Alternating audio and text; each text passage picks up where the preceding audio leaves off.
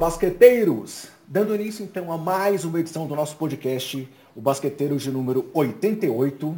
Mais uma vez estou aqui, eu, André Rocha, e hoje, galera, nós vamos falar sobre o que aconteceu de mais relevante na primeira semana da temporada da NBA. Lembrando que se em condições normais muita coisa do começo da temporada já deve ser relevado, nesse ano isso deve ser feito mais ainda. Afinal, temos times que estavam nove meses sem jogar, temos times que mal tiveram aí descanso, como os finalistas Heat e Lakers. Temos calouros que não tiveram tempo de se preparar adequadamente para a entrada na NBA.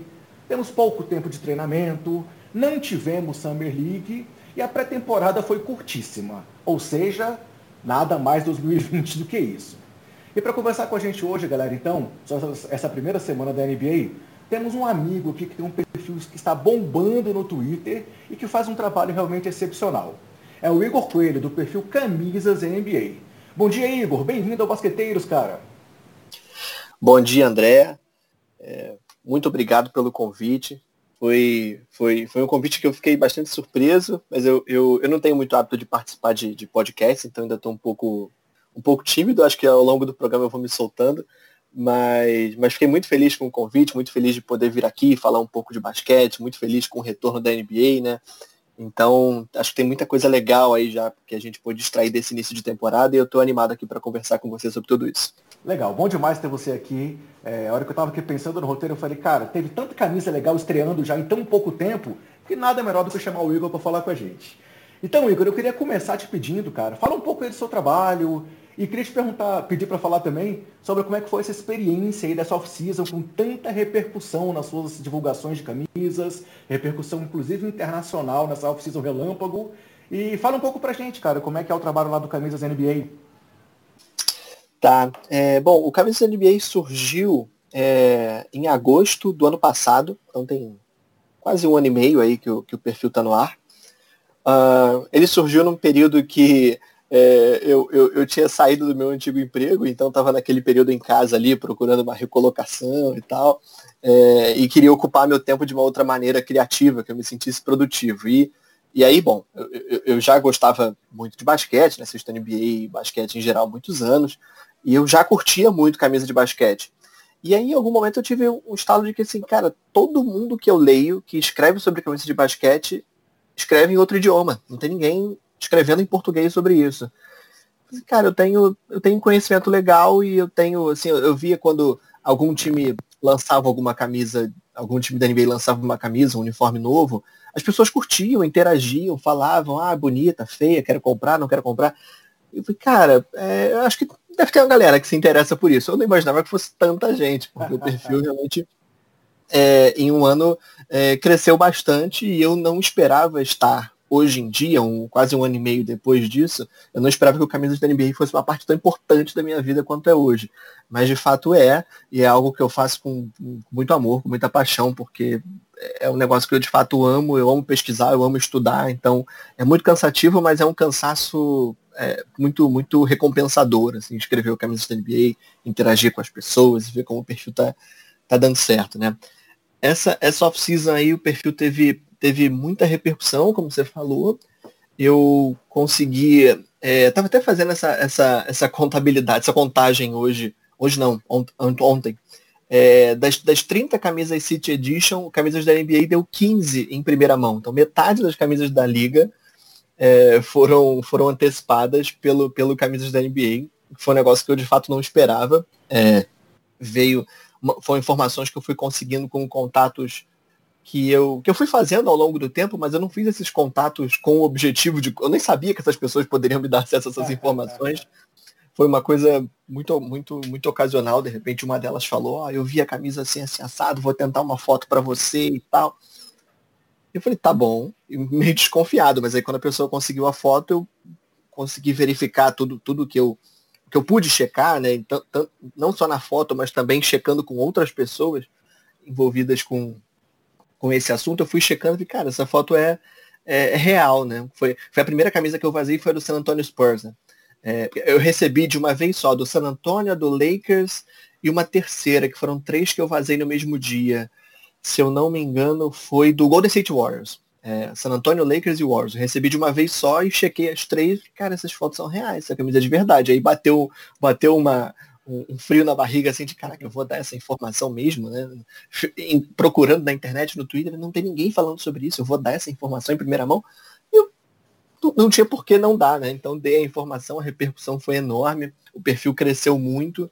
E, e, foi algo muito louco, assim, teve, teve dias de, de, eu, de, eu, virar madrugada é, escrevendo, e isso para mim é muito difícil, porque eu, sou uma pessoa diurna, então escrever de madrugada para mim é, é, muito ruim, mas, mas, mas foi, um, foi, uma, foi uma loucura, assim, foi, foi um frenesi, foram muitos dias escrevendo muito, trabalhando muito, para poder é, responder à enorme demanda das pessoas pelas camisas. Foi uma experiência bem intensa, mas que eu nunca vou esquecer.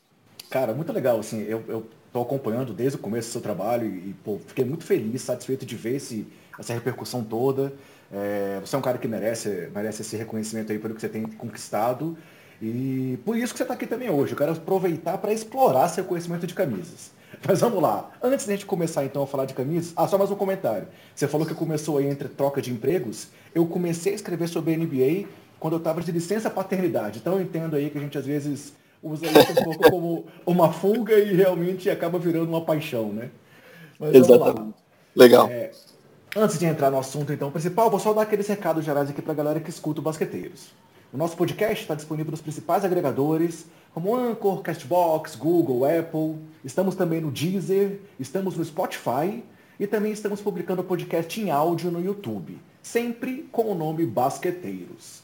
Além disso, a gente está também nas redes sociais com o nome Basqueteiros e o nome do usuário arroba BasqueteirosNBA, sendo o Twitter nosso principal canal de comunicação aí com os ouvintes.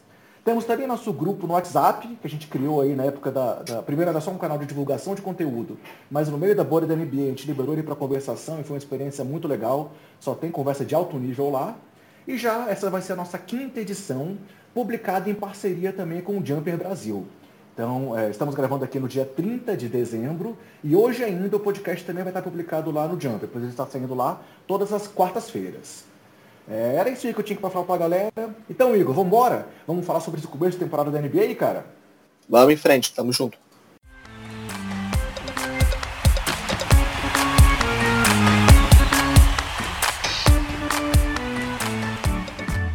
Bem, para começar, como eu acabei de falar antes de fazer minha propaganda, obviamente eu não poderia deixar de explorar seu conhecimento sobre camisas da NBA, né? Então, pelo que eu olhei aqui, se eu tiver errado, você pode ficar à vontade de me corrigir. Já tivemos aí nessa semana 15 estreias de uniformes entre modelos City Edition e Classic, que foram as duas do Los Angeles Lakers, é, Brooklyn Nets, Milwaukee Bucks, New Orleans Pelicans, Boston Celtics, Denver Nuggets, Chicago Bulls, Utah Jazz, Los Angeles Clippers, Washington Wizards, Cleveland Cavaliers, Indiana Pacers, Phoenix Suns e Detroit Pistons. É, então eu queria te pedir, primeira coisa, Explica aí para os nossos ouvintes que não estão muito familiarizados e que às vezes não entendem por que, que aparece um uniforme diferente em determinada franquia. Quais as diferenças entre os modelos regulares, o City Edition, o Classic? Dá uma explicação geral aí para a galera, por favor, Igor. Tá, legal. Essa, essa, essa pergunta é muito boa, porque é, frequentemente, desde o começo do perfil até hoje em dia, ah, sempre aparece alguém é, perguntando, mas por que, que o Lakers está lançando essa camisa? Agora não vai ter mais a amarela, achando que uma camisa substitui a outra, enfim, então é uma dúvida que é realmente muito recorrente. Mas acontece o seguinte, antes, é bom a gente comparar com o cenário que existia antes, né? Porque tradicionalmente é, a NBA passou por diversos fornecedores de material esportivo, inclusive a Nike, né, que forneceu material esportivo para a NBA ali no finalzinho da década de 90, início da década do, do, do novo século. Uh, o time tinha basicamente dois uniformes, um uniforme branco e um uniforme colorido. Uhum. Era basicamente essa, essa regra. O Lakers era a única exceção, porque o, o Lakers tinha um uniforme claro, digamos assim, que era o uniforme amarelo, né? E aí só no comecinho dos anos 2000 que o Lakers surge com o uniforme branco. E o uniforme branco do Lakers, ele não substituiu o amarelo, ele era o uniforme alternativo, né? Vários times tinham uniforme alternativo. O pessoal que está ouvindo deve lembrar de ver, por exemplo, o New York Knicks jogando de, de laranja, né? Outros times jogando com uma cor é, diferente da habitual. Então, durante muitos anos, o que existiu foi isso. O time tinha uniforme branco, tinha uniforme colorido, muitas vezes tinha uniforme alternativo, e vez ou outra isso acabou ficando mais popular. ali no, no final da, da primeira década do século, a partir da década de 2010, os times passaram a usar uniforme clássico.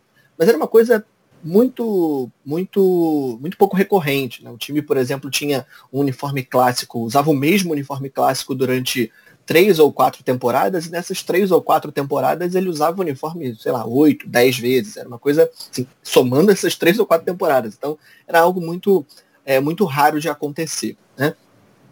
A partir de 2017, quando a Nike assume a gestão exclusiva ali de todos os, os 30 times da liga, ela quebra essa, essa relação de, de, de cores de uniforme. O time passou a ter sim, uniforme branco, uniforme colorido, mas ele não era mais o uniforme de jogar em casa ou uniforme de visitante.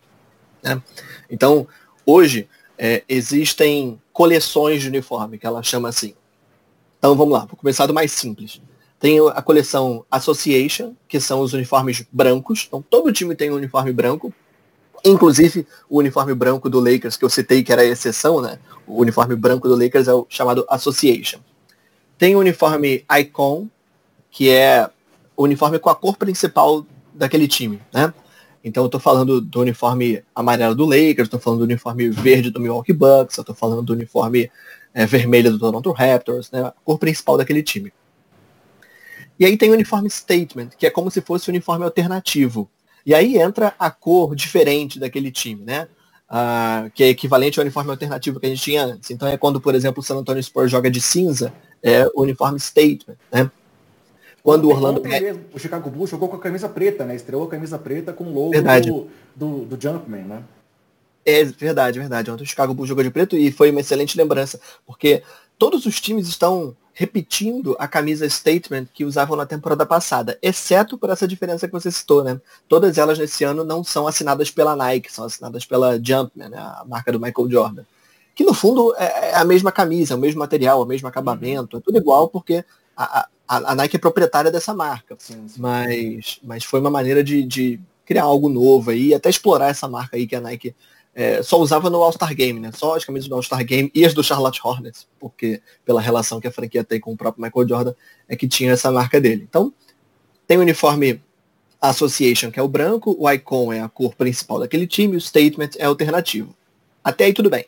Aí a gente tem a quarta coleção de uniformes, que é a que a galera mais repercute, que é o City Edition, né? que é um uniforme que ele normalmente é, o, é, a franquia é um pouco mais criativa, então faz algo um pouco fora da curva, usa uma cor que ela não costuma usar, usa um desenho que ela não costuma usar, o pessoal que é mais tradicionalista fica meio que torce o nariz, né? Porque o pessoal inventa algo, é, às vezes, muito diferente, às vezes nem tanto, mas é uma, é uma camisa que ela homenageia, ou ela tem por, por objetivo homenagear o local em que a franquia está estabelecida. Então, seja a cidade ou até mesmo o estado. Então, às vezes, homenageiam um ponto turístico daquele lugar, uma personalidade importante, um feriado, alguma coisa que faz sentido ali para aquela comunidade onde a franquia está estabelecida. Né? Então, a gente tem muitos exemplos de Uniform City Edition que são uh, legais esse ano. Então, por exemplo, tem o New Orleans Pelicans usando a, a própria bandeira do estado de Nova Orleans na camisa. Você tem o, o, o, Charlotte Hornets, que é a camisa City Edition que a galera gostou muito, é, que tem os detalhes dourados, por causa, faz uma referência à corrida do ouro, porque lá na Carolina do Norte tinham minas de ouro numa, que foram exploradas numa época. Você tem o Cleveland Cavaliers fazendo referência a bandas de rock, o Hall da Fama do rock fica em Cleveland. Então você tem referências que são é, que às vezes parecem um pouco distantes para a gente aqui de longe, mas para aquela galera faz muito, muito sentido. Tem um episódio que eu, que eu me lembro que foi uma das primeiras camisas que vazou foi a do Portland Trail Blazers. E, e foi uma camisa que eu particularmente gostei muito, mas as pessoas, acho que na média, assim, ficou meio a meio, ficaram divididas, assim, muita gente não gostou. E aí eu entrei na, no, na, na comunidade do Portland, no Facebook, no Twitter, comecei a ver as respostas ao, aos tweets, e as pessoas que moram lá estavam enlouquecidas, porque a camisa re, é, reproduz um, um painel iluminado que existe lá na cidade, com que tem escrito Oregon, né, que é o, o nome do estado. Então, assim, para as pessoas aquilo faz, aquilo faz muito sentido, aquilo representa, aquilo une duas coisas que elas amam, né? A cidade, lembranças positivas que elas têm daquele lugar com o time de basquete que elas gostam, né? Então, a, a, a pegada da camisa City Edition é essa.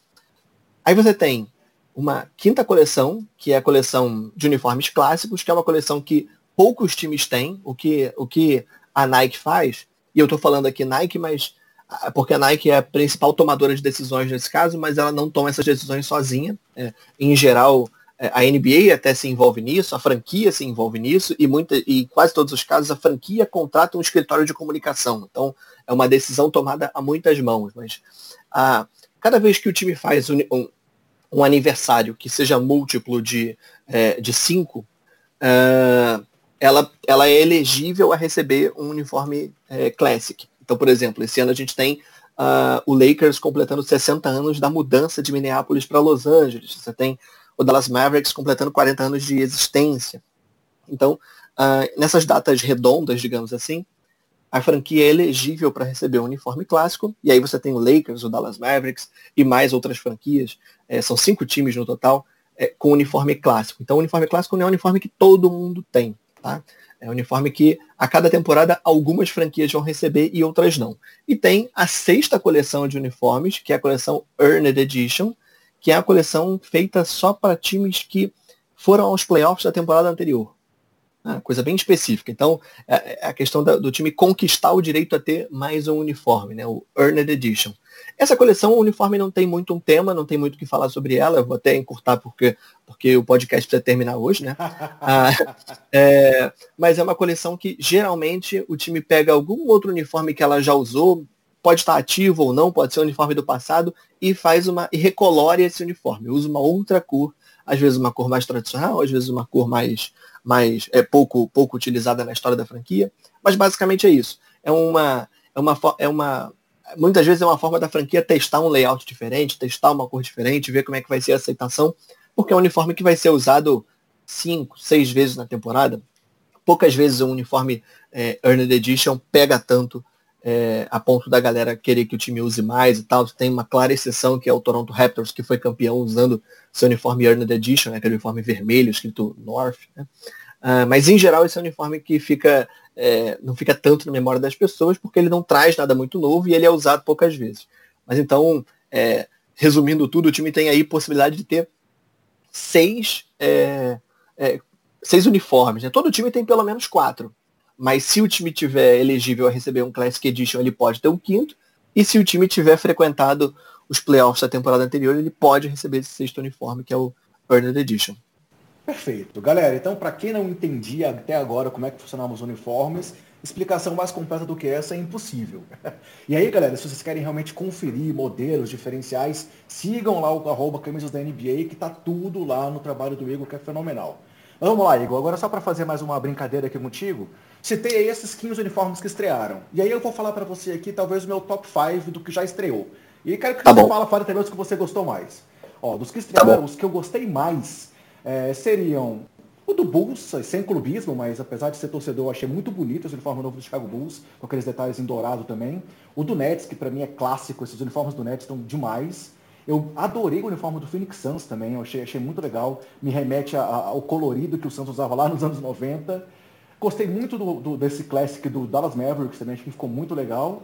E aí eu vou roubar, citar dois por um. Os dois do Lakers para mim também ficaram demais. E aí, qual é o seu top 5 dos uniformes que já estrearam na temporada até agora? Cara, bom top 5 o seu, bom top 5. Eu até concordo com algumas das suas opiniões. Acho que o, o, os dois uniformes do Lakers são bem legais. São dois uniformes que eu fiquei até com, com, com vontade de comprar, assim, de tê-los, porque são muito bonitos mesmo. Uh, vou tentar fazer meu top 5 aqui. Com certeza eu vou falar do Chicago Bulls também, porque eu adoro esse uniforme do Chicago Bulls. Sempre que o time faz alguma referência à arte, isso, isso desperta a minha atenção. Então, Chicago Bulls é uma das minhas opções. San Antonio Spurs é outra das minhas opções. Concordo, é muito bonito também. Muito bonito aquele uniforme. Então aqui eu já tenho dois. É, vou copiar uma, um outro dos seus votos, que é o do Phoenix Suns. Não tem como fugir, porque o Phoenix Suns caprichou nesse uniforme. Eu acho que ele conseguiu é, fazer o, o que para mim é o, é, é o, melhor cenário possível no City Edition, que é fazer alguma coisa diferente, criativa, que remete à cidade, mas sem se desconectar muito do que representa aquela franquia, que são geralmente aquelas cores, o roxo, laranja, o amarelo. Então o Phoenix Suns arrasou. E não ano que a franquia tá tentando dar uma retomada aí, né? Trouxe o Chris Paul e tá querendo realmente ser mais relevante do que vinha sendo nos últimos anos, né? Isso foi legal também, que combinou esse uniforme com um momento bom da franquia. Sim, sem dúvida, sem dúvida. É, o, o Suns veio, veio animado, né? Depois da, da, do que eles fizeram na, na bolha lá em Orlando, né? Uhum. Então, Então, tá, tá, de fato, essa camisa está fazendo muito sucesso também por causa do, do, momento que o time vive. Eu vou citar uma outra aqui que é um pouco contraditória, mas eu vou, mas eu vou citar porque eu acho importante. Porque a camisa do Boston Celtics foi muito criticada, mas eu gosto daquele uniforme. Sim, eu, é, eu, eu, gosto daquele uniforme porque ele, ele, ele, ele, defende uma coisa que eu digo assim, a camisa não precisa ser visualmente complexa para ser bonita. Aquela camisa é uhum. muito simples. Uh, e para um olhar meio despercebido, assim, ela não inventa muita coisa, ela continua sendo branco e verde como tudo que o Boston Celtics fez na vida dele. Mas eu acho que ela, ela, ela traz uma. Quando a gente pensa assim num, num, num, banner de campeão, a gente não lembra muito bem como é que é o banner de campeão do Golden State Warriors, a gente não lembra muito bem como é que é o banner de campeão do Dallas Mavericks. Mas o banner do Boston Celtics é muito, é, é muito marcante. Então, uhum. é, eu acho que eles conseguiram fazer algo que não é exatamente uma homenagem à cidade, mas deu um uniforme é, muito bonito. E, vou algumas, citar. Algumas fotos que já saíram. Desculpa te interromper de novo. Algumas fotos que saíram com jogadores usando a camisa e o banner ali atrás, que o time baixou o banner, né? Ali para trás das tabelas, ficaram demais. As fotos ficaram muito marcantes, Sim. realmente. Muito, muito. Muita gente falou assim, é, comentários que eu li lá no, lá no Twitter, é, eu, eu, não gosto, eu não achava esse uniforme tão bonito, mas agora que eu vi o jogador usando, é, eu gosto, né? Porque uhum isso, isso, acontece também, né? Porque a, a, camisa ela é estirada numa cama, é, muitas vezes ela, ela não fica tão bacana, mas no uhum. corpo do jogador ela, ela ganha um outro visual. E eu vou citar o que para mim é o exemplo oposto desse, é, e que para mim, já adiantando aqui, é, é, é, o, é o City Edition mais bonito da coleção, que é o do Brooklyn Nets. Né? Uhum. Que é uma uhum. camisa extremamente complexa, extremamente é, criativa. É, o Brooklyn Nets fez algo bem distante do que a franquia costuma comunicar, né? é, com, com a sua marca e fez um City Edition bonito. Então acho que o Boston e o Brooklyn são os opostos aí. Dois uniformes, um muito complexo, outro muito simples, mas os dois muito bonitos. Então o meu top 5 ficou aí é, Phoenix Suns, Chicago Bulls, San Antonio Spurs, Boston Celtics, Brooklyn Nets. E agora, sendo um pouquinho chato, eu vou aproveitar para dar minha cornetada também. E aí eu quero falar sobre essa onda das camisetas azuis, cara, que tem tido tanto aí, agora já estreou a do Milwaukee Bucks, Tá me aparecendo aquela época ali no finalzinho da, da, da, era Adidas das camisas, em que lançaram aqueles milhares de camisas com manga e cinzas. Agora parece que todo ano tem que ter pelo menos duas, três camisas com, com lançamento de camisas em azul. E cara, essa camisa do, do Bucks pra mim ficou muito estranha, ainda mais porque eles não mudaram o layout de quadra nem nada. Por, você tem, tem, alguma noção do porquê essa onda de camisas azuis aí toda temporada entre as Editions, cara?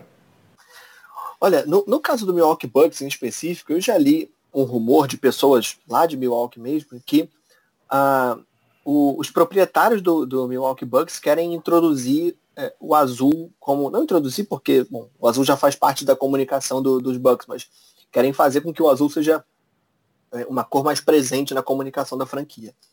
É, o Milwaukee Bucks tem, usa há alguns anos o uniforme statement, que é aquele preto, né, que tem só o desenho, o logotipo da franquia no peito. E ele tem umas linhas bem fininhas em azul, em horizontal. Uhum. Acaba, acaba sendo pouco perceptível porque, porque, enfim, é uma linhazinha bem fininha, mas tem. Né? É, então o azul já faz parte da comunicação da franquia, ele sempre faz referência aos, aos grandes lagos, né? Milwaukee fica ali numa região que tem perdão, muitos lagos, em especial o Lago Michigan. Uh, então o azul faz referência a isso, e essa camisa, inclusive essa camisa City Edition faz referência a esses lagos.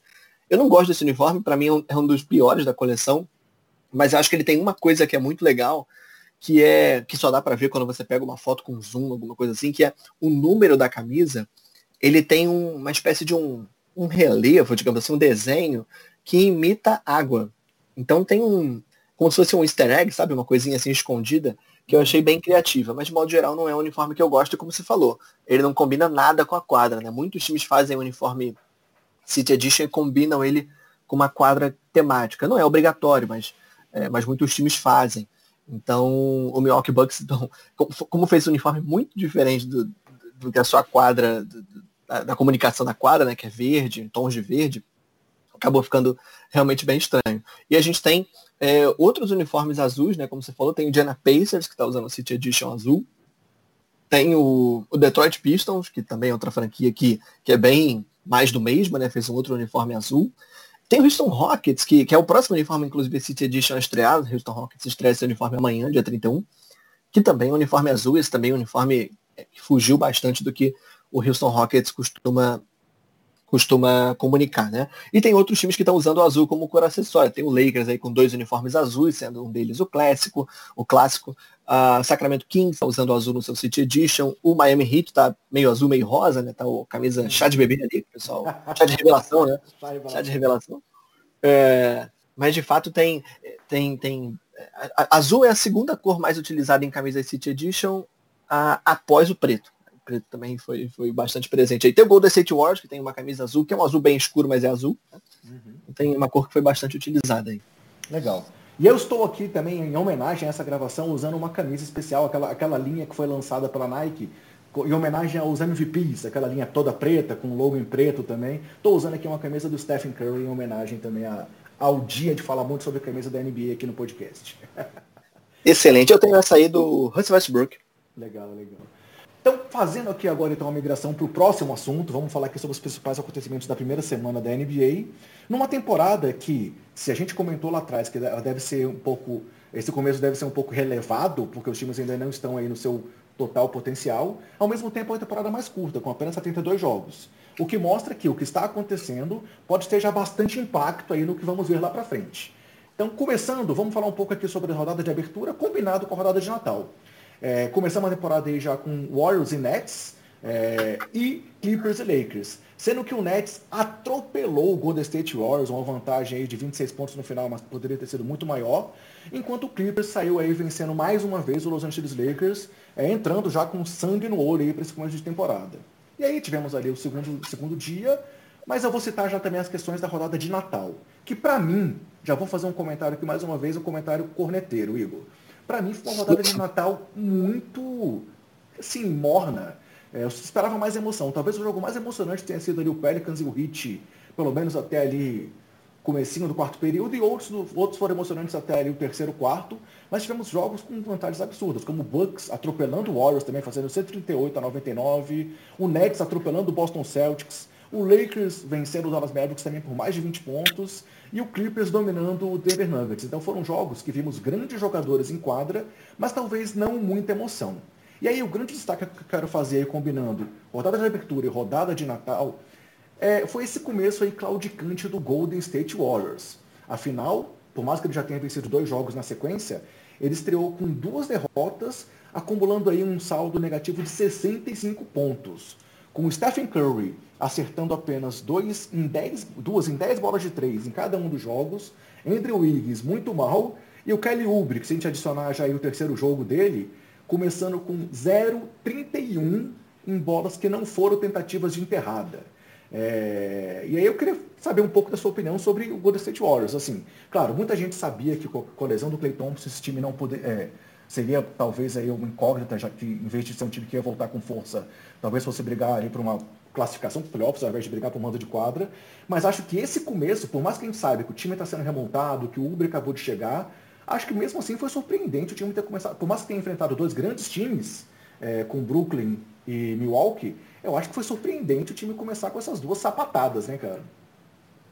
É, é eu acho que foi, foi realmente surpreendente, assim, quando, quando a NBA marcou os jogos de Natal, ela não esperava ter esse Golden State Warriors em quadra, certamente, não estava todo mundo muito animado para ver é, de novo o Clay e o Stephen Curry jogando juntos.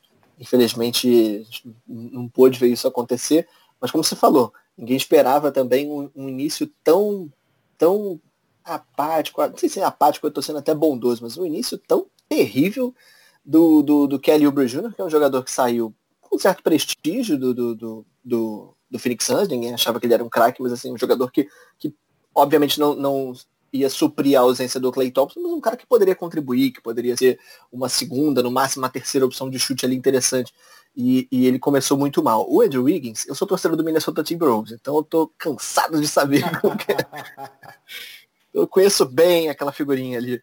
Mas é, o, o Andrew Wiggins, eu, eu, tinha uma impressão de que, de que ele poderia ter uma passagem melhor pelo Golden State Warriors, obviamente ele ainda pode ter, né? É, não duvido do que, que, o Steve Kerr possa fazer um trabalho interessante para torná-lo um jogador mais, mais útil, mas eu tinha a impressão de que, assim, cara, aqui no Timberwolves, o, o, o Wiggins, ele é, na maioria das vezes, a segunda opção de chute.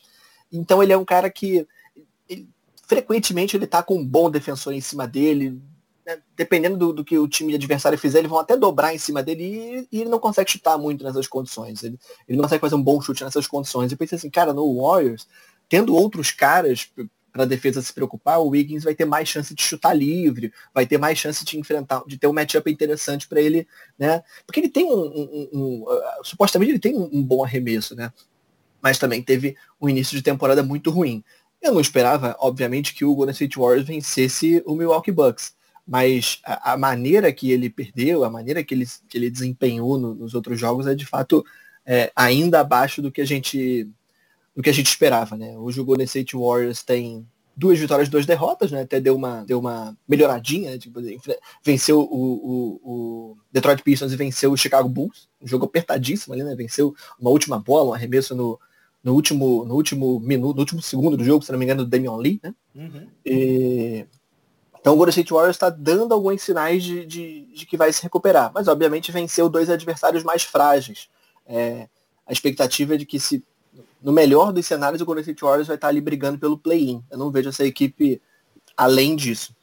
É, falando do Wiggins, ele veio ontem aí de um jogo, na né, vitória sobre o Pistons, de 27 pontos, com 5 de 8 nas bolas de 3, 7 rebotes, 3 tocos. Então realmente ele é um jogador que pode contribuir muito mais. E o Kelly Oubre, enfim, acertou uma bola de 3. Teve 1 de 4 apenas ontem, mas converteu a primeira, e 6 de 10 nos arremessos em geral. Mas realmente esse começo do Kelly Oubre para mim foi a grande decepção, talvez, da temporada até agora. Não que ele fosse um star, fosse uma estrela, ou que fosse realmente suprir o Clay Thompson à altura, mas a forma como ele entrou mal nesse time do Warriors, é, chegou até a ter um lance engraçado ali do, do Steve Kerr, do Curry rindo depois de erros dele, o que é algo até contra a cultura aí do Warriors, mas é, aconteceu porque realmente é impressionante como é que começou mal. Já eu acho que vale a pena citar o bom começo do, do James Wiseman. Por mais que o pivôzão aí não tenha tido números muito impressionantes até aqui, tem mostrado uma desenvoltura. É um jogador que quase não jogou também no college, né? Ele teve aquela questão lá de elegibilidade por conta do problema de ter recebido é, é, benefícios aí do Penny Hardaway. Então, assim, para um jogador com, tão cru como ele é, ontem ele teve um lance que ele deu um toco no mesmo plano, puxou o contra-ataque e terminou como enterrado ele mesmo. Então, eu acho que é um cara que deve evoluir muito, crescer muito desse time do Warriors. É, outro, outro, destaque que eu queria fazer sobre essa combinação aí, estreia mais rodada de Natal, é falar um pouco sobre o time do, do Brooklyn Nets atropelou inicialmente é, o time do, do Golden State Warriors, como a gente falou, e depois venceu o Boston Celtics também com uma imposição e uma segurança, né? E Kyrie Irving e Kevin Durant jogando muita bola. Tiveram agora aí a perda do Spencer de Reed, que pode ser que fique fora de toda a temporada, mas essa dupla realmente está mostrando o que a gente esperava é, ser uma realidade lá em Brooklyn, né? Sim, está mostrando mesmo. É, a gente, eu, eu tinha alguma vou dizer uma desconfiança, mas assim, eu, eu olhava para o Kevin Durant com uma certa, assim, eu quero esperar para ver como é que esse cara vai conseguir jogar. Eu, eu, eu tava torcendo, obviamente, para ele voltar a jogar bem, eu, eu acabo me envolvendo especialmente com esses jogadores que passam por lesões muito graves, então é, eu torço muito pelo Kevin Durant, eu torço muito pelo Paul George, eu torço muito pelo Gordon Hayward, pelos jogadores que passam por situações pelas quais eles passaram, uh, e, e, fiquei muito feliz de vê-lo vê jogar tão bem. Esse time é o time que, é, que que, que, mais encantou assim, no início da temporada, porque eu acho que em geral as pessoas estavam. Todo mundo estava olhando para esse time assim, cara, esse time aí, se encaixar, esse time é um problema. E o time, de fato, né, no primeiro jogo, ele, ele, ele, ele demonstrou que, que conseguia jogar junto desde já, né? Um time que está muito preparado para jogar junto. É, o, no último jogo eles tiveram. A, eles perderam né, para o Memphis Grizzlies, mas foi um jogo que jogaram sem o Kevin Durant e sem o, o o, o Kyrie Irving, né? É, um jogo que eu tô vendo até, até o box score aqui nesse instante, o Timothy Luaro Cabarot jogou 40 minutos. Então, quando esse jogador joga 40 minutos, você sabe que algo aconteceu. E o, o Nets acabou perdendo pro, pro, pro Memphis Grizzlies uma noite de 28 pontos do Kyle Anderson. É, também algo que todo mundo esperava, só que não, né? Uh, o Nets teve uma outra derrota pro, pro, pro Charlotte Hornets, também um, um, outro joguinho um outro joguinho apertado, esse com Kevin Durant e, e, e Kyrie Irving, mas a sensação é que faz parte, né? Porque além do time ser novo, o time tem um staff novo, né? Steve Nash ali como, como head coach, fazendo sua estreia. É, isso é algo que eu, que eu acho que pode... Uh, o, time pode se atrapalhar nesse aspecto, porque eu, eu quero, tô curioso para ver como esse time vai se comportar nos playoffs, como o Steve Nash vai se comportar, não necessariamente nos playoffs, mas especialmente nos jogos apertados da temporada, né? Quando, quando tiver algum grande confronto com outro adversário importante ali do leste, brigando por posição. Tô curioso para ver o que, que o Steve Nash vai, vai, vai entregar, né? vai apresentar para a gente com relação a esse time. Mas a minha impressão é que o Nets é um, é um, é um, é um seríssimo candidato ao título, porque, uh, porque ele tem um daqueles jogadores que é de outra prateleira. Né? E quando eu falo, tem, tem vários jogadores que são de. Kyrie Irving é de outra prateleira, Jimmy Butler é de outra prateleira, uh, Jason Tatum é de outra prateleira, mas o Kevin Durant é, é ainda de uma prateleira acima, né? Ele é o tipo de jogador que sozinho ele consegue botar um time nas costas e levar até onde ele quiser. Né? Então tô, tô bastante curioso e acho que esse Nets é um, é um, é um dos times que. que é o, do, do, do, nesse início da temporada foi certamente o time que mais que, que levantou a mão e falou assim, eu tô vindo para ser campeão. Legal. Voltando ao Warriors, só para fazer um comentário que eu tinha pulado aqui. É, nesse jogo contra o Bulls que você citou, que foi definido por uma, um game winner aí do Damian Lee, vulgo ou cunhado, né? Cunhado do Stephen Curry. É, o Curry chegou a 2.500 bolas de três na carreira. É, isso em apenas 702 jogos. É, foi o terceiro jogador da história a ter pelo menos 2.500 bolas de três, sendo que o Ray Allen tem 2.973 bolas de três mas precisou de 1.050 jogos para chegar aos 2.500, enquanto Red Miller tem 2.560, deve ser ultrapassado pelo Curry em breve, e demorou 1.349 jogos para atingir as 2.500 bolas de três. Então, só para trazer esse dado impressionante do Stephen Curry, que, como eu falei, não, tá, não tem vindo muito bem até aqui no aproveitamento dos arremessos, mas continua sendo fatal nas bolas de três, e o Chicago Bulls sentiu isso na pele, naquela final de jogo ali, em que, pô, talvez tenha sido o grande jogo do Chicago, até, até mais do que no último, no último jogo onde ele saiu vitorioso, mas aquela game, aquele game winner do Damian Lee foi um balde de água fria. Inbound from Lee. Can't get to Wiggins. Can't get to Curry. Throws oh, in to Looney. Open. Here's Lee. Three for the lead. Oh, Good. my goodness. Damian Lee Wow! One of the most unlikely. Mas passando. Eu posso, pode falar, posso, vontade. Posso dar uma, uma, opinião antipática aqui sobre o Golden State Warriors? Claro. É rapidinho, sei que a gente já tocou nesse tema, mas eu quero falar uma coisa. É porque eu, eu sinto que tem uma, uma, uma sensação, uma sensação na comunidade de basquete que assim, o Golden State Warriors, quando jogar todo mundo junto, vai voltar a ser o candidatíssimo ao título. Né? Uhum. Quando os caras colocarem Curry, Clay e Draymond Green juntos em quadra, vão colocar mais dois cones ali e vão para cima. Porque acho que tem para muita gente uma sensação assim de que é, esse time ali, você coloca um cara, é, o Andrew Wiggins seria o Harrison Barnes novo, você coloca o, o, James Wiseman, seria até, dependendo de como ele evoluir, seria até uma, uma evolução na posição de pivô em relação aos que eles tiveram no passado, Patulha, é, Stein, outro, outros aí. Uh, e, e, assim, eu sou um pouco cético em relação a isso, tá? Porque eu, não, eu, eu, tenho dúvida se aquele Golden City Warriors que a gente viu das finais contra o Cleveland Cavaliers, se aquele time jogasse hoje, ele seria tão, uh, tão, tão prolífico quanto ele foi naquela época, uhum. ou se as defesas já teriam se adaptado melhor à maneira que aquele time jogava. Porque assim, a gente está algumas temporadas esperando aquele time jogar de, junto de novo. Né? E ele não jogou, seja por lesões do Clay, lesões do Kevin Durant, né? No, mas, mas no final ali da, da, da, da, da, era daquela dinastia, lesões do próprio Stephen Curry, e dessa vez a gente tem o Clay lesionado e o Draymond Green, que sem dúvida faz falta nenhuma, mas ainda não estreou nessa temporada.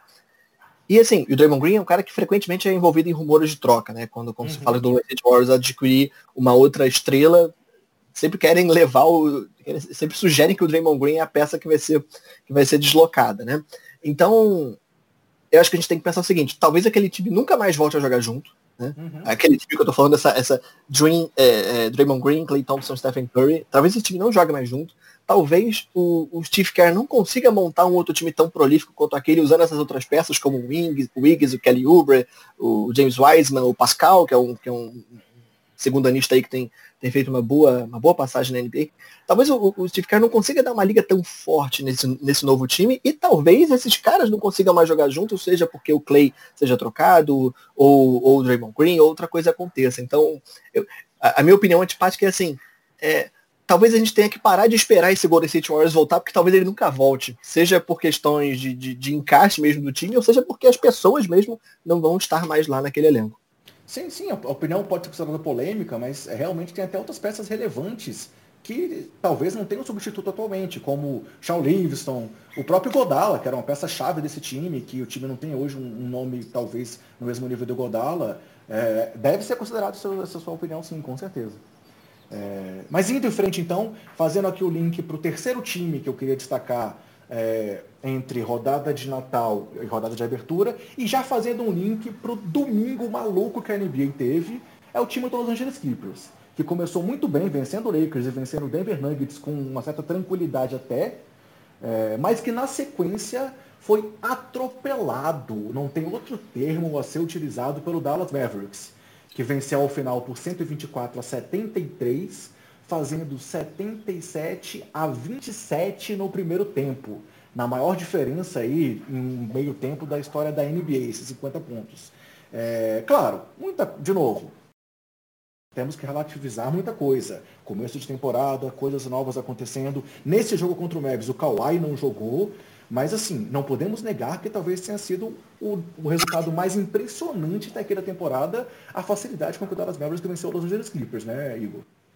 Sim, aquilo ali não é algo que se vê, é, não, nem para falar que a gente passa temporadas e temporadas sem ver um atropelo desse tamanho. Foi tanto que o jogo no, no o, o, o Clippers ainda voltou para o segundo tempo de jogo com muitos titulares em quadra, até abriu o segundo tempo com uma corrida de 10 a 0 e mesmo fazendo 10 a 0 estava perdendo por, sei lá, 40 pontos. É, mas, enfim, é, não é o tipo de resultado que a gente vê, que a gente espera. E, como você bem falou, né, eu acho que isso tem que ser relevado, e quando eu estou falando de relevar, não é tirar o mérito do Dallas Mavericks, mas é uh, o, o, Clippers não vai perder outra vez para o Mavericks desse, desse, dessa forma, né? Eu tô aqui me comprometendo, talvez eu vá aparecer depois na, né? Podcasts que envelheceram mal, né? Eles perdem por 80 na próxima. Mas é, o, o, o, Clippers é um time que tem muitos novos jogadores com alta minutagem, né? Você tem o Ibaka, você tem o Kennard, você tem o Nicolas Batum, né? você tem muitos jogadores ali que foram adicionados àquele, a, a, aquele mix ali. Uh, e outros até que saíram, né? O caso que a gente mais lembra é do Montrezl Harrell, que tá no Lakers. Então, é um time novo, é um time com um treinador novo, é, é um treinador que também não tem tanta experiência, então eu imagino que na cabeça ali do, do, é, do, do Terolon ele tenha feito algumas experiências que obviamente de cara deram errado, né? É, então, e, e, e, o Mavericks teve um jogo, é, um, um, jogo muito feliz, né? Muitos jogadores com, com pontuação de duplos dígitos, ou muitos jogadores próximos, com oito, nove pontos ali, então o Mavericks pontuou muito, pontuou no banco, e na metade do terceiro quarto, é, os dois elencos já estavam em quadra com aqueles jogadores que você fica assim, de onde que veio esse cara, né? Que é a galera que não joga nunca, mas os dois times entenderam que assim, beleza, o jogo tá acabado, né? Então, então foi um resultado que, que, que impressionou muito e que a torcida do Clippers deve ter sofrido aí na internet, porque o pessoal pegou pesado.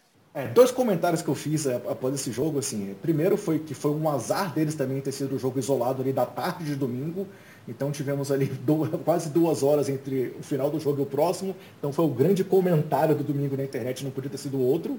E outra coisa que eu falei, cara, é que assim, para mim é como se isso tivesse sido. para mim, esse, esse, resultado, você falou, ah, pode ser que aconteça um pior. Cara, não acontece. Para mim, isso é tipo 7 a 1 do Brasil e Alemanha. Aquele momento que ninguém sabe explicar o porquê, tudo dá certo para um lado, tudo dá errado para o outro.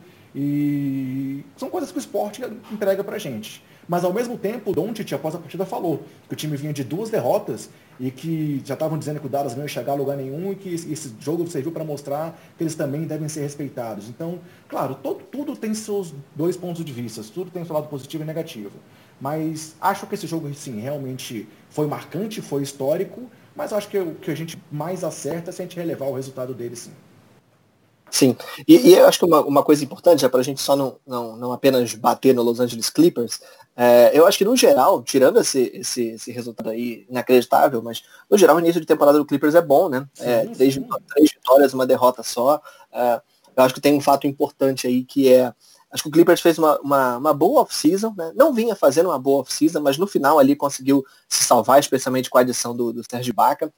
Uh, mas enfrentou o Lakers num jogo em que ele estava certamente muito motivado porque, enfim, estava enfrentando o atual campeão, né? Festinha, entrega do anel. Então, tinha ali uma rivalidade, uma motivação a mais para o Clippers fazer um bom jogo, venceu o Lakers na estreia, venceu o Denver Nuggets no segundo jogo, né? E venceu com uma certa autoridade, né? Venceu, foi o jogo de Natal, inclusive. Sim, sim. É, que e... o jogo aí que você comentou que, que os jogos de Natal foram meio mornos, em parte por causa dessa excelente exibição do Los Angeles Clippers, né? Falei. Que era a da, da semifinal de conferência do, da temporada passada, né? Verdade, verdade. Então, um, um, jogo ali que tinha. Os dois times, obviamente, tinham interesse em jogar bem e o Clippers conseguiu se impor. Em nenhum momento pareceu que o Nuggets tinha, tinha chance naquele jogo, uhum, né? O Clippers. Uhum. Uma, uma excelente exibição. E um fato importante, eu tô, eu tô vendo assim, o, o, os Angeles Clippers com, com os jogadores no, no box score com volume de, de, de assistências muito alto, né? Então o Clippers fazendo muitos pontos assistidos, o que é uma coisa que particularmente eu gosto muito e que me, me agrada nesse início de, de, de trabalho do, do, do Terence Lu. O Paul George, que é, um, que é um dos meus jogadores preferidos da liga, eu sou um eterno defensor do Paul George. Fico triste quando as pessoas ficam zoando ele nos playoffs, mas é, Paul George jogando no nível que eu espero dele. É, é, para mim, o Paul George é um cara que tem teto de, de MVP e tem, e tem feito médias excelentes. Tá quase, se não me engano, ele está perto de ter médias de double-double é, em, em pontos e assistências. Então, feito um bom início de temporada, é o jogador que mais faz ponto nesse time do Clippers, né? Então tem feito um bom início de temporada e depois o Clippers enfrentou, aí teve apagão contra o Mavericks e enfrentou o Minnesota Timberwolves, que é café com leite, né? Então, ainda mais, ainda mais sem o Anthony Towns aí fica, fica, a vida fica mais fácil quando o Anthony Towns não joga. Outra vitória do Clippers também com bastante contundência. É, o Clippers, como você citou, talvez aí dos favoritos, dos times que eram considerados melhores, assim, os, os favoritos antes da temporada começar, talvez ele e o Sixers são os únicos que estão indo bem, com apenas uma derrota em quatro jogos. Os demais todos estão ali com 50% ou, ou menos de aproveitamento. Mas voltando só a esse domingo maluco da NBA, já citamos o game winner do Damian Lee, citamos esse atropelo do Mavericks sobre o Clippers, e tivemos ainda mais pelo menos três resultados surpreendentes no domingo, que também teve cara de 2020 mais do que esse domingo impossível. Que foi o Charlotte Hornets vencendo o Brooklyn Nets, é, nesse jogo com Kyrie e Durant, é, com direito a, a, a pôster do Terry Rozier para cima do Kevin Durant. O Cleveland Cavaliers vencendo o Philadelphia por mais de 20 pontos. E o Knicks vencendo o Milwaukee Bucks também por mais de 20 pontos. Poderia até citar também aqui a vitória do Pelicans sobre os Spurs aí, mais pelo histórico das franquias, mas nesse ano a gente, o Pelicans realmente está no nível, é, é, no mínimo, equilibrado ali com o San Antonio, mas as vitórias de Hornets, Cavs e Knicks também foram surpresas gigantescas nesse domingo maluco de NBA, né? Sim, sem dúvida. Acho que eu, eu, eu destacaria ainda mais a, a, a, vitória do Knicks, né? É, porque é um time que todo mundo bate no Knicks, todo mundo reclama do Knicks e de fato é, ela merece, a, a, franquia merece é, muitas das críticas que recebe. É, e, e, é curioso analisar isso, né? Porque a gente está falando de times que uh, times que tiveram vida longa ali na, na, na bolha de Orlando, é, perdendo, perdendo jogos que deveriam ser considerados fáceis, né? Então você pode, uhum. pode atribuir muito, muitos fatores aqui, mas também é o fato de esses jogadores terem tido uma off-season bem curta. Então, é, as três derrotas têm essa mesma característica, né? O, o Cleveland Cavaliers é um time que é, inspira pouca confiança nas pessoas e acho que daí também ele tira ele tira uma parte da sua motivação. Cleveland Cavaliers três vitórias, nenhuma derrota, né? Uhum. É, venceu o Detroit Pistons, venceu o Philadelphia e venceu venceu o New York Knicks também. É, venceu é, não não lembro a campanha, preciso dar uma checada aqui também. Não, Cleveland Cavaliers três vitórias e uma derrota. Isso, uma derrota. Três vitórias e uma derrota. A derrota foi inclusive para o New York Knicks. É, então o Cleveland venceu o Detroit Pistons, venceu o Philadelphia e venceu Charlotte Hornets, que foi o jogo de, de, abertura, né? O jogo de, de, de estreia do, do, Cleveland Cavaliers na temporada. Isso. Então, muitos desses times, eles são, é, quando você vê a, a, campanha de três vitórias e, e só uma derrota do Cleveland Cavaliers, ou quando você vê a campanha, é, uma das que mais impressiona nesse momento, quatro vitórias e nenhuma derrota do Orlando Magic, são times que enfrentaram, na maioria das vezes, é, mas obviamente não em todas as vezes, enfrentaram adversários uh, da sua mesma prateleira, enquanto uhum. a NBA converge ali os times, é, os times favoritos, né, os times teoricamente mais fortes, para jogarem entre si, tanto na rodada de abertura quanto na rodada de Natal. Então esses times acabam acumulando derrotas ali porque invariavelmente perdem para algum, algum adversário direto. E o Cleveland enfrentou times aí mais, mais fracos e conseguiu sair bem. A exceção, sem dúvida, foi o Philadelphia, né? Uma, uma noite muito ruim do, do Philadelphia 76ers, que tem tido uma, uma boa estreia do Dwight Howard, gostei do início do Dwight Howard no time, mas, mas foi um jogo que o Joel Embiid não jogou, então facilitou um pouco a, a vida do Cleveland Cavaliers, que fez muitos pontos no garrafão, André Drummond teve 24 pontos nesse jogo, uh, Larry Nance Jr. 13 pontos nesse jogo, então foi um jogo que, que, que o Cleveland demonstrou ali que, que, que, pode sonhar com algo mais do que o que as pessoas imaginam, né? Pode estar pensando ali, não necessariamente em mando de quadra, mas em uma classificação mais sólida para os playoffs. Uma vitória muito boa do Cleveland Cavaliers, e aí eu falo desse jogo, porque esse jogo eu assisti com, com, com mais atenção. Foi o jogo que eu peguei dessa rodada aí de surpresas para assistir inteiro. Então, foi, foi, um jogo muito bom da equipe do Cleveland. E aí, seguindo então para um novo link aqui, até você já citou alguns dos times, esses times que surpreendem no começo de temporada até aqui. É, temos os dois invictos, Orlando Magic e Atlanta Hawks, sendo que Orlando venceu Miami Heat, duas vezes Washington Wizards e o Oklahoma City Thunder, enquanto o Hawks venceu é, Chicago Bulls, Memphis Grizzlies e Detroit Pistons. Então são os dois times invictos até aqui. É, enquanto Pacers, Cavs, Phoenix Suns e Sacramento Kings, todos têm três vitórias e apenas uma derrota. É, você já falou um pouco sobre o Cavs.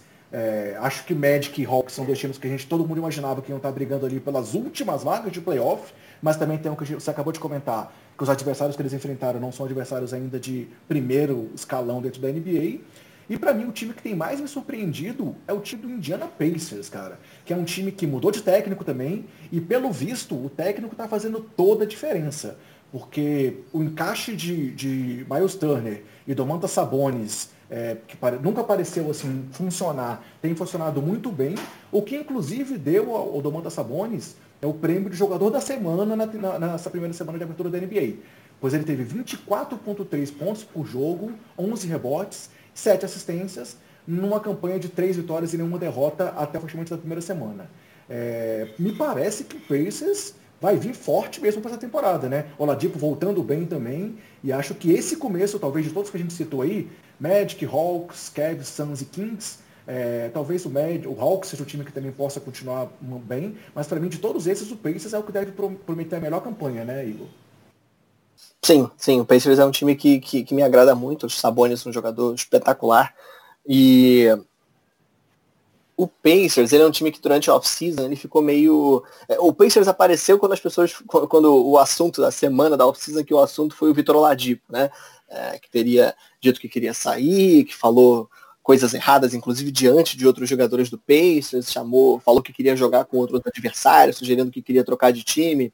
E dava a impressão de que assim, ah, o Pacers, o Pacers já era, porque o Oladipo vai sair, o Sabonis é bom, mas nem tanto, o Miles Turner não, não, talvez seja trocado também, foi envolvido em muitos rumores de troca. Uh, e assim, se a gente olhar com, com um certo carinho para esse elenco do Pacers, você tem, é, tem outros jogadores, é, jogadores periféricos, jogadores que fazem a, a, os acessórios, digamos assim, são jogadores muito interessantes. Você tem TJ Warren, os dois TJs, né? o TJ Warren e o TJ McConnell, dois jogadores que contribuem bem, obviamente o TJ Warren contribui mais, mas os jogadores que contribuem bem, tem Malcolm Brogdon, que é um cara que eu gosto muito, um jogador que ainda ainda está em evolução e eu ainda acho que ele a gente está longe de conhecer a melhor versão do, do, do Malcolm Brogdon. Então, é, acho que o Pacers é um time que eu, eu, eu, eu gosto de tocar nesse, nesse, nesse assunto porque acho que isso faz diferença demais. Acho que o Pacers é um time que está precisando se provar. É um, é um time que, que as pessoas estão duvidando do, do que esse time pode fazer. Né? E, e eu acho que ele tem talento para surpreender todo mundo. Porque eu acho, assim como eu falei do, do Malcolm Brogdon, eu acho que a gente ainda não conheceu o teto do Domantas Sabonis.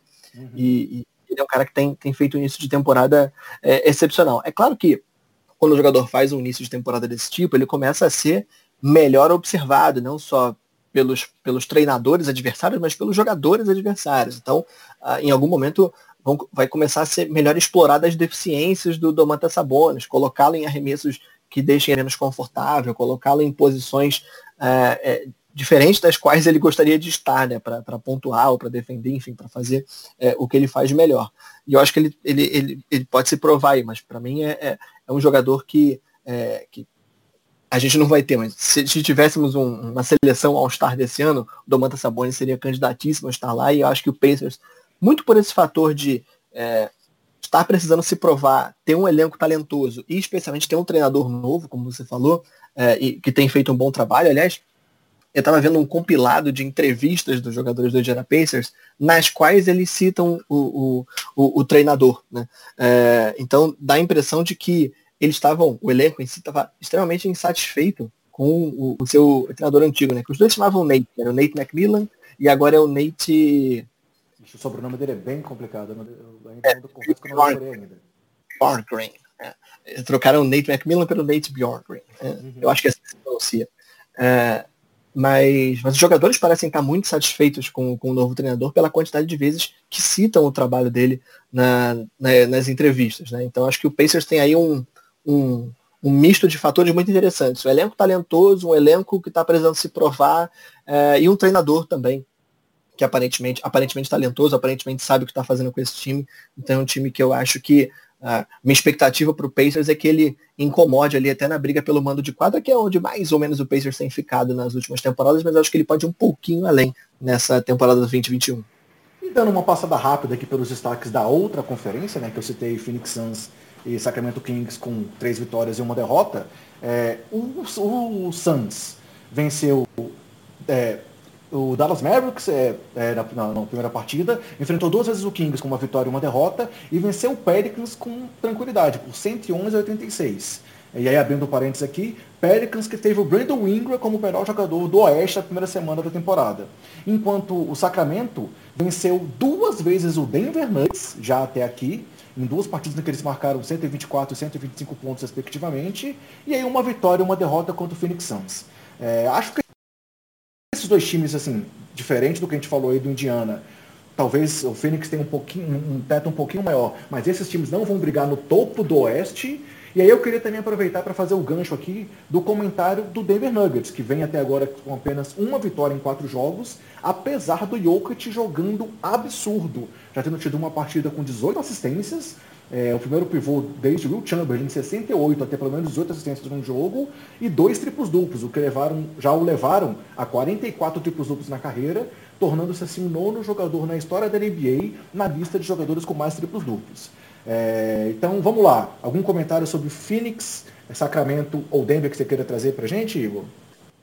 Tem um, essa, essa, temporada, né, ela tem é, inúmeros fatores diferentes para a gente observar. Mas um dos que eu acho mais legais é que toda a situação que a gente está vivendo de, de, de pandemia, e, e, é sempre importante não, não tratar isso como uma, uma, uma coisa boa, claro que não, não, não é um fator bom. É, a gente, eu preferia muito estar vendo uma temporada nos moldes tradicionais, né, com 82 uhum. jogos e a tabela tradicional do jeito que a gente conhece, mas uh, tem um fator diferente nessa temporada que é, os times estão coordenados para fazer viagens, para fazer o menor número de viagens possível e fazer viagens até mais curtas.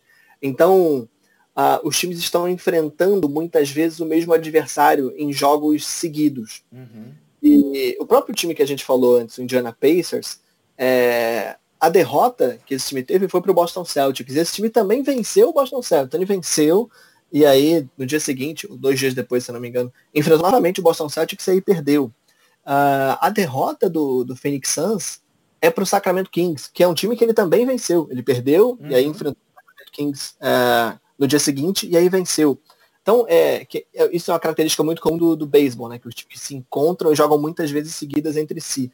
Uh, na NBA isso está acontecendo e eu acho que isso dá um, um certo tempero de, de playoff, digamos assim, uhum. porque permite que o time faça ajustes de um jogo para o outro. Então a gente tem dois casos aqui, isso sem pegamos aqui de maneira bem aleatória, mas existem dois casos exatamente iguais. Né? Dois times que se enfrentaram, Pacers e, e, Celtics, Kings e Phoenix Suns, e cada um saiu com uma vitória. Né? Nenhum time é, varreu o, o, o, adversário, varreu não, mas enfim, venceu duas vezes seguidas é, o adversário. Então isso é um, uma característica aí que pode...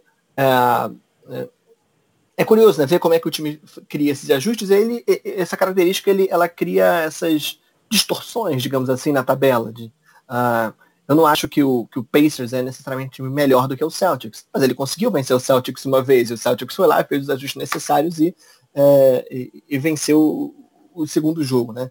Então, voltando a falar do Phoenix Suns, uh, que como você falou, tem três vitórias uma derrota, essa derrota é exa exatamente para o Sacramento Kings. Aí você pensa, um dos, dos, dos times que está com o melhor retrospecto na temporada perdeu para o Sacramento Kings? Né? Sim, aconteceu. O Suns é um time que tem veio com muita com um hype muito muito forte da, da, da, bolha, né? Porque fez uma excelente campanha, oito jogos, nenhuma derrota.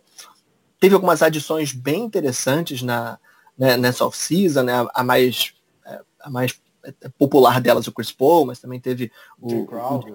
O Crowder. Então, é, um time que, em termos de elenco, evoluiu, fora o que você espera, assim, o Devin Booker é um jogador super provado, uh, você espera o DeAndre Ayton evoluindo, o Michael Bridges evoluindo, né? um time ainda bastante jovem, um time que pode é, ter uma, brigar seriamente por playoffs ali no Oeste, onde eu enxergo o Phoenix Suns chegando no final dessa temporada, mas teve um início de temporada bastante empolgante, é, também pelo seu uniforme, como a gente falou lá no início do, do, do podcast. Mas é, é, acho que é importante observar essa, essa característica, né? Então o, o Phoenix Suns agora ele tem uma, uma, uma fila de jogos pela frente é, que não é fácil. Né? Você tem o Utah Jazz, que é outro time que, que começou meio cambaleante nessa temporada. Depois pega o Denver Nuggets, pedreira, pega o Clippers, pedreira, pega o Toronto Raptors, que para mim é a grande decepção da temporada até aqui, é né? um início muito ruim do Toronto Raptors e vai jogar precisando é, se provar, precisando vencer. Então, acho que o Phoenix Suns tem uma sequência aí pelo início do ano de 2021 para começar a se posicionar na tabela ali, enfrentando adversários um pouco mais um pouco mais qualificados.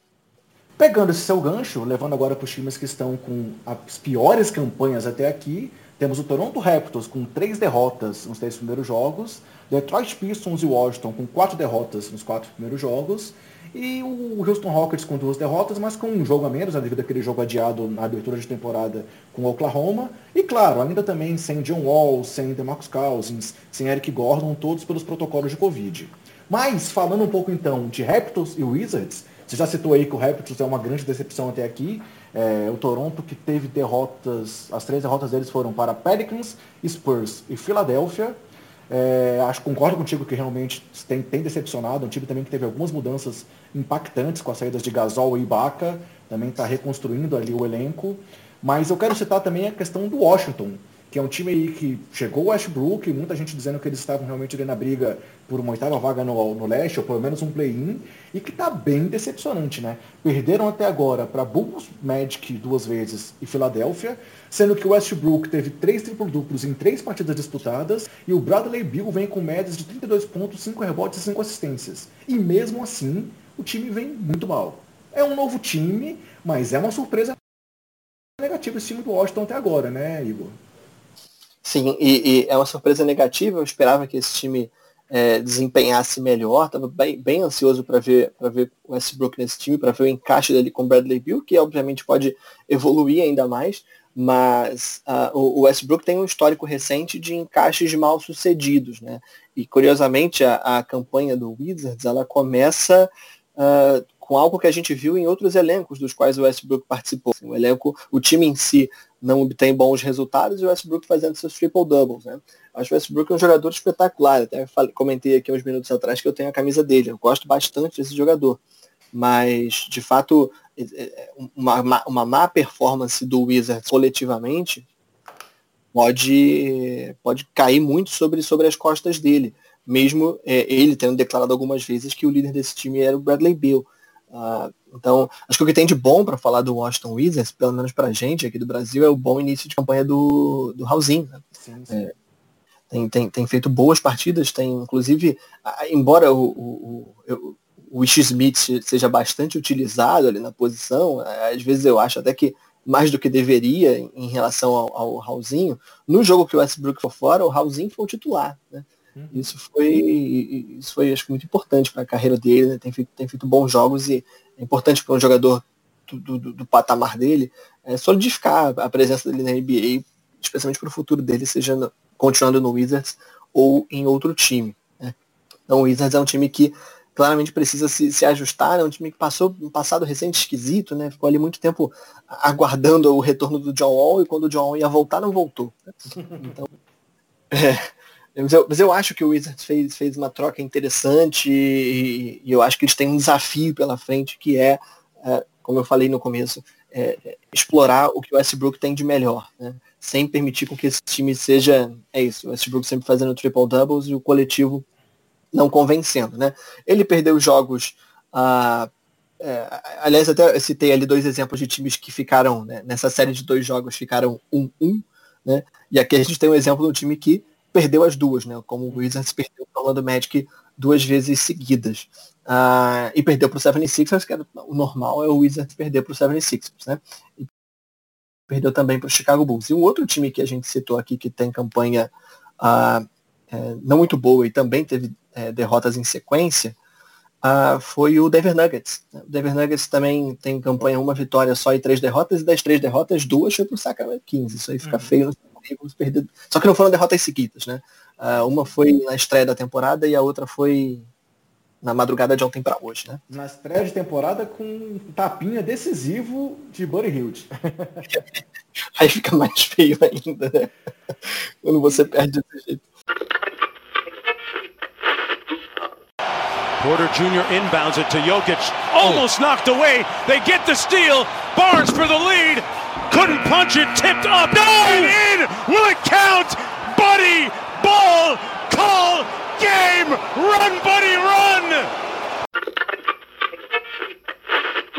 Fechando então, o último destaque que eu quero trazer aqui foi de ontem, dia 29, mais um atropelo, porque se o, se o Milwaukee Bucks tinha sido atropelado pelo New York Knicks, eles se vingaram em cima do Miami Heat, que jogou sem Jimmy Butler, e venceram por 144 a 97, com direito ao novo recorde de bolas de três num jogo da NBA com 29 bolas de três convertidas em 51 tentativas. É, e aí, voltando a esse comentário que você fez aí desses jogos back-to-back, back to back Hoje, os times se enfrentam novamente. Então, se ontem teve essa tropeira, vamos ver como é que vai ser hoje a segunda partida seguida entre Bucks e Heat. É, promete ser um jogo, no mínimo, emocionante depois do que, foi, do que aconteceu ontem, né, Igor? Sim, sem dúvida. Sem dúvida, Bucks e Heat, quando jogam juntos. Sim, é muito talento junto, né? E, e, e dois treinadores que né, espetaculares. Então, é, capazes de, de, de, tirar ótimas coisas do seu, dos, dos, seus elencos. É importante a gente analisar por um. Por um porque a gente está tendo muitas, muitas ausências de jogadores, né? Muitos sim, jogadores sim. fora, ou por lesão, ou simplesmente por. Poupados em back-to-back, -back, principalmente, né? Exatamente, né? Uh, a gente já falou de alguns casos aqui nessa temporada, então, nesse podcast aqui, e eu acho que é importante a gente analisar isso com um certo cuidado, porque para não colocar nessa, nessa na, na, conta desses jogadores que, que descansam uma, uma possível derrota. Porque, ah, perdeu, ah, mas o Kawhi Leonard não jogou. Ah, perdeu, mas o Jimmy Butler não jogou. Ah, porque assim, esses jogos acabam se tornando oportunidades para os treinadores é, testarem outras linhas de formação, testarem outros desenhos de jogada no ataque ou na defesa, sem aquela figura é, em quadra, né? Você, você, imagina como é que fica na cabeça do, do Tyron Lu você, você é, desenhar uma defesa com o Kawhi Leonard sem Kawhi Leonard, né? É um outro planeta, né? Você não ter esse, esse, esse sujeito em quadra. Então, então, acho importante a gente não colocar na conta desses, da ausência desses jogadores umas possíveis derrotas como essa, a, e entender que também os treinadores usam esses jogos para fazer experiências é, de elenco, táticas, como a gente citou aqui, o, Ra o Raulzinho sendo titular é, como armador lá no, no Wizards.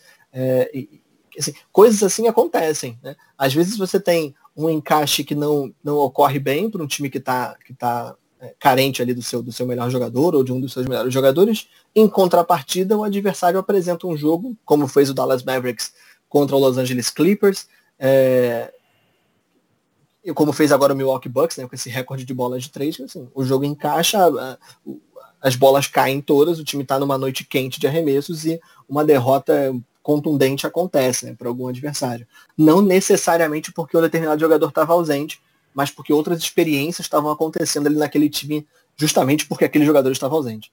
Perfeito comentário. Ainda mais considerando que são novos elencos e pouco tempo de preparação para a temporada. Então concordo contigo. E ainda mais, mas realmente, assim, jogos ali com quase 50 pontos de diferença, não ia ser o Kawhi ou o Butler que iam fazer tanta diferença assim estando em quadra. Exatamente. Bem, Igor, esses são jogos que eu listei para comentar. Algum destaque que eu não trouxe que você ainda queira fazer sobre essa primeira semana aí da, da temporada, cara? Acho que a gente precisa falar de Minnesota Timberwolves, que é um time aí que tem é, atraído atenções, pelo menos a minha atenção. Não, mas, mas é, acho que tem, tem algumas coisas legais essa temporada, assim. É, é, acho que tem alguns times que eu tô, que eu tô bastante ansioso para ver. Um deles é o Oklahoma City Thunder, que é uhum. a, o time ali que estava envolvido naquele, naquela polêmica do começo da temporada do, do, não jogo contra o Houston Rockets, né? Mas é um time que tem que fez uma boa participação na bolha, excelente participação na bolha, e que tem um núcleo jovem sensacional. Adoro o Logan Storm, adoro o Shai Gildas Alexander. Então uh, é, um, é um dos times que eu, que eu tô mais curioso para ver. É, e agora eles têm é, pela frente jogos, dois jogos contra o Pelicans, que é, que é um time que. Um outro núcleo jovem é, bastante interessante. Tem o Orlando Magic, uh, que é o, o, time com a melhor campanha da NBA no momento, e tem o Miami Heat, né? Que é o vizinho ali do, do Orlando Magic, como a gente citou, os times fazendo esse tipo de viagem, né? Então o Thunder vai enfrentar o Magic e o, o Miami Heat nessa. Em back-to-back, -back, né? Uh, o Minnesota Timberwolves era um time que eu estava bastante curioso para ver, não só porque eu torço, mas porque o, o, Timberwolves fez muitas alterações no elenco na temporada passada, né? Chegaram Malik Beasley, chegaram Juan Hernan Gomes, chegou o Jared Vanderbilt também do Denver Nuggets. Mas a principal modificação foi a chegada do D'Angelo Russell, só que esse time ainda não jogou junto com o Anthony Towns, né? É, esse time jogou junto uma vez, o Anthony Towns se machucou na temporada passada e ficou fora até a temporada ser interrompida pela, pela pandemia. Uh, e agora começou nessa nova temporada até fazendo jogos interessantes, né? teve uma, uma, uma, evolução, e o Carlton Rental se lesionou de novo. Grave, mas ele deve ficar aí duas semanas, talvez três semanas fora do time. Então é algo que, que, que, eu tô de olho para ver quando ele voltar. E o exemplo, assim, eu tô, eu tô um pouco mal-humorado com o Houston Rockets por causa dessa, dessa, é, dessa pasmaceira toda envolvendo James Harden. Mas é um time que, sem dúvida nenhuma, eu tô, eu tô curioso para ver jogar, né? Porque é um Houston Rockets muito diferente da temporada passada. É um Houston Rockets com pivô. É, e é o Houston Rockets com, com o John Wall, né? Que é um jogador que, assim como o Kevin Durant, que a gente falou lá no começo, é um jogador que tá, ficou muito tempo fora. E eu tô curioso para ver, porque é, se o Kevin Durant conseguiu voltar no nível que ele jogava antes, eu acredito que o John Wall também possa. Mas não necessariamente ele vai fazer isso. É, e, e, e, o John Wall tá numa, tá numa situação, digamos assim, menos confortável para fazer isso, porque o elenco do Houston Rockets não é, não é tão é, não é tão talentoso quanto o elenco, o elenco do Brooklyn Nets. Né? Por outro lado, a, a, parte boa do Houston Rockets é ver o, o, Christian Wood jogando, né? Que é um jogador que, que, que saiu do, do, do Detroit Pistons na temporada passada e eu tá voando, né? Tá voando. E eu disse assim, cara, o Christian Wood é o candidato a ser o overpaid da, dessa dessa off-season, porque é, é, era um jogador que ainda não era muito consolidado, né? mas ele dava a impressão de ser de ter um talento brilhante ali para ser lapidado. Às vezes alguém aposta demais nesse cara e esse talento não surge. Uhum. Mas o Christian Wood dá a impressão de que uh, vai continuar evoluindo. Então, uh, o Houston Rockets é um outro time que tem muita coisa para a gente ver, né? O, ver o que vai acontecer com o James Harden, ver o John Wall, ver o DeMarcus Cousins, que é um cara que não tem conseguido se manter em quadra nas últimas temporadas, e, em especial, ver o Christian Wood, porque esse cara, se você ainda não assistiu o Houston Rockets jogar, assista, porque esse garoto, ele vai dar trabalho. Perfeito. Então, assim, galera, a gente fecha essa análise da, da, primeira semana da temporada. Conseguimos abordar aqui, acho que a maioria dos aspectos, ou pelo menos os principais aspectos, de uma forma bem aprofundada. E vamos então aqui para a nossa parte final do podcast de hoje, com uma homenagem mais do que merecida. With the first pick in the 2003 NBA Draft, the Cleveland Cavaliers select LeBron James. 48 points for LeBron James. 48 points, we'll say it again. The last 25 for the Cavaliers, 29 of the last 30. One of the great performances of all time. What's your decision? Um, in this fall, man, it's, it's, it's very tough. Um, in this fall, I'm going to take my talents to South Beach and um, join the Miami Heat. There's no place like home.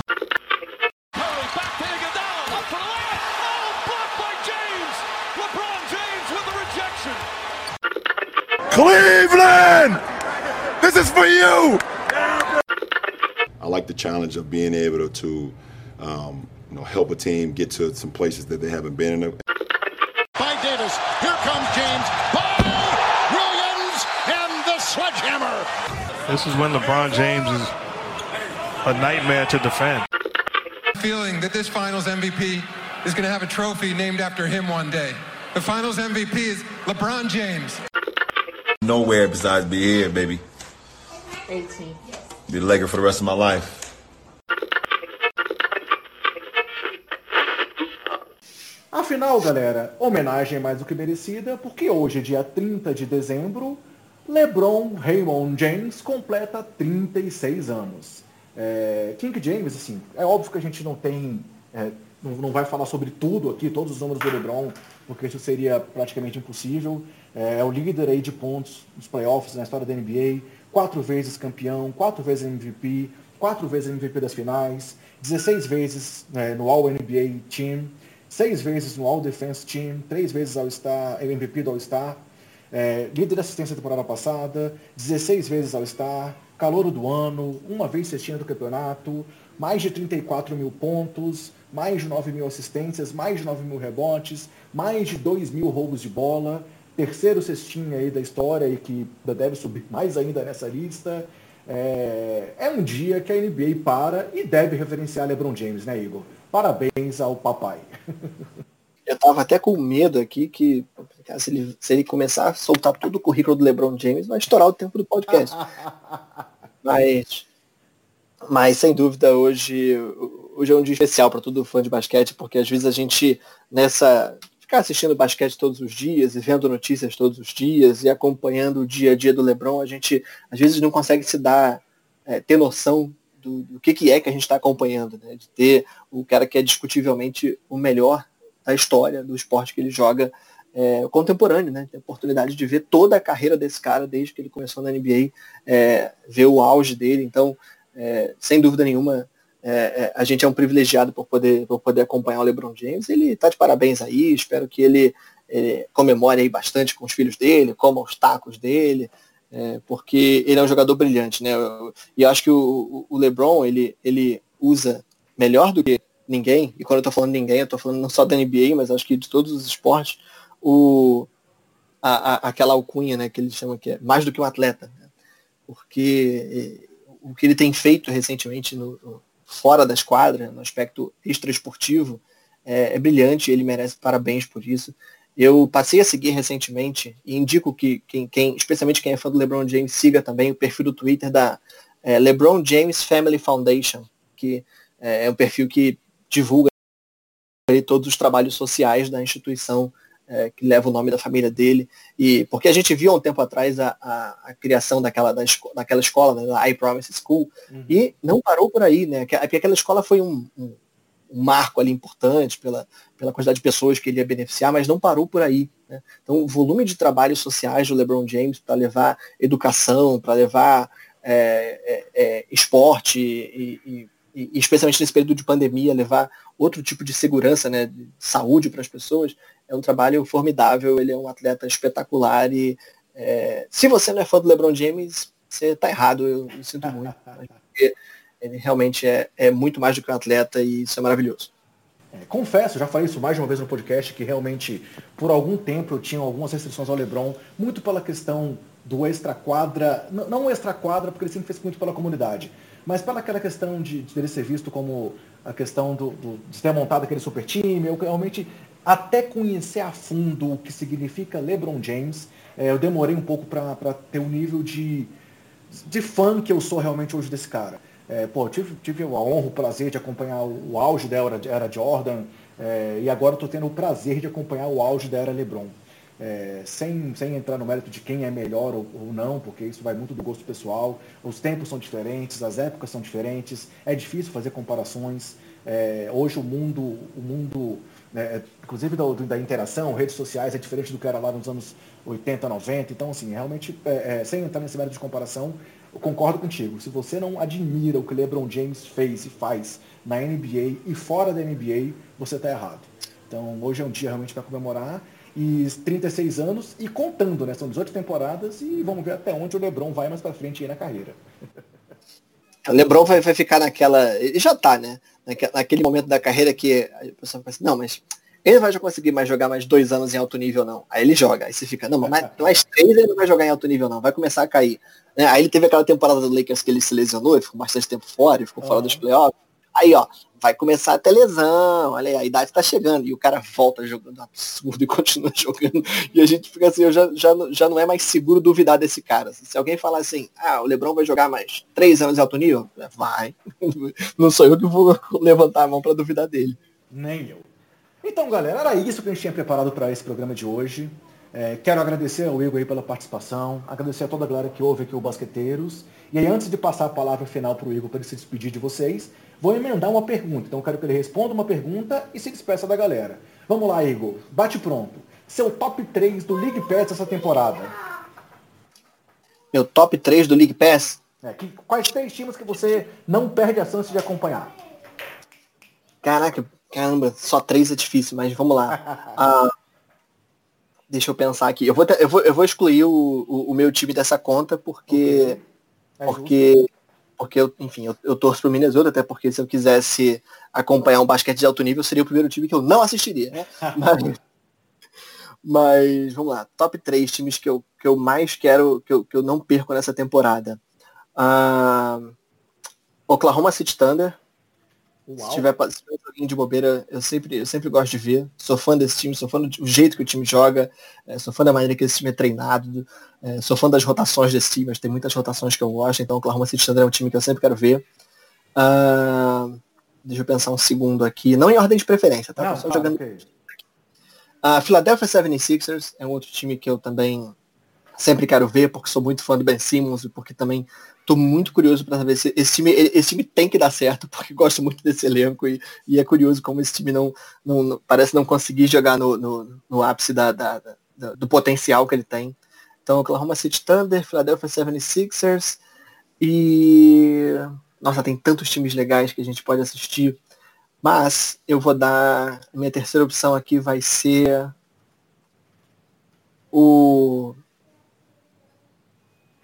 Atlanta Hawks também pelo aspecto de ter um elenco completamente novo, eu fiquei um pouco desconfiado desse time do Atlanta Hawks, porque embora eu seja, eu adoro o Trae Young, é, e adoro o John Collins, e adoro o núcleo jovem do Atlanta Hawks, muita gente já colocava esse time como candidato a mando de quadra, como esse time é playoff certo, e eu tava pensando, cara, um time tão novo assim, numa temporada que tem 10 jogos a menos, que 72 ainda parece muito, mas são 10 jogos a menos, se esse time demorar a encaixar, uh, esse time pode ter, pode ter problemas numa disputa, na, na briga por vaga de playoff. Mas, enfim, três vitórias, nenhuma derrota. O Atlanta Hawks é, vem jogando bem. É, é verdade que é, não, não, foram três, não foram super desafios, que, que é, três vitórias e uma derrota, não foram super desafios que esse, que esse time teve até aqui, mas, é, mas é um time que tem jogado bem e tem, e tem demonstrado que a falta de entrosamento não, não foi um problema para o Atlanta Hawks. Então, Atlanta, Uh, Oklahoma City Thunder e Philadelphia 76ers são três times que, assim, abriu o League Pass e vai começar. Eu paro para lá, eu paro e espero começar porque eu quero assistir. Trae Young, 34 pontos por jogo até aqui. Vamos lá, se despede da galera agora então, Igor. Obrigado mais uma vez por estar aqui comigo hoje.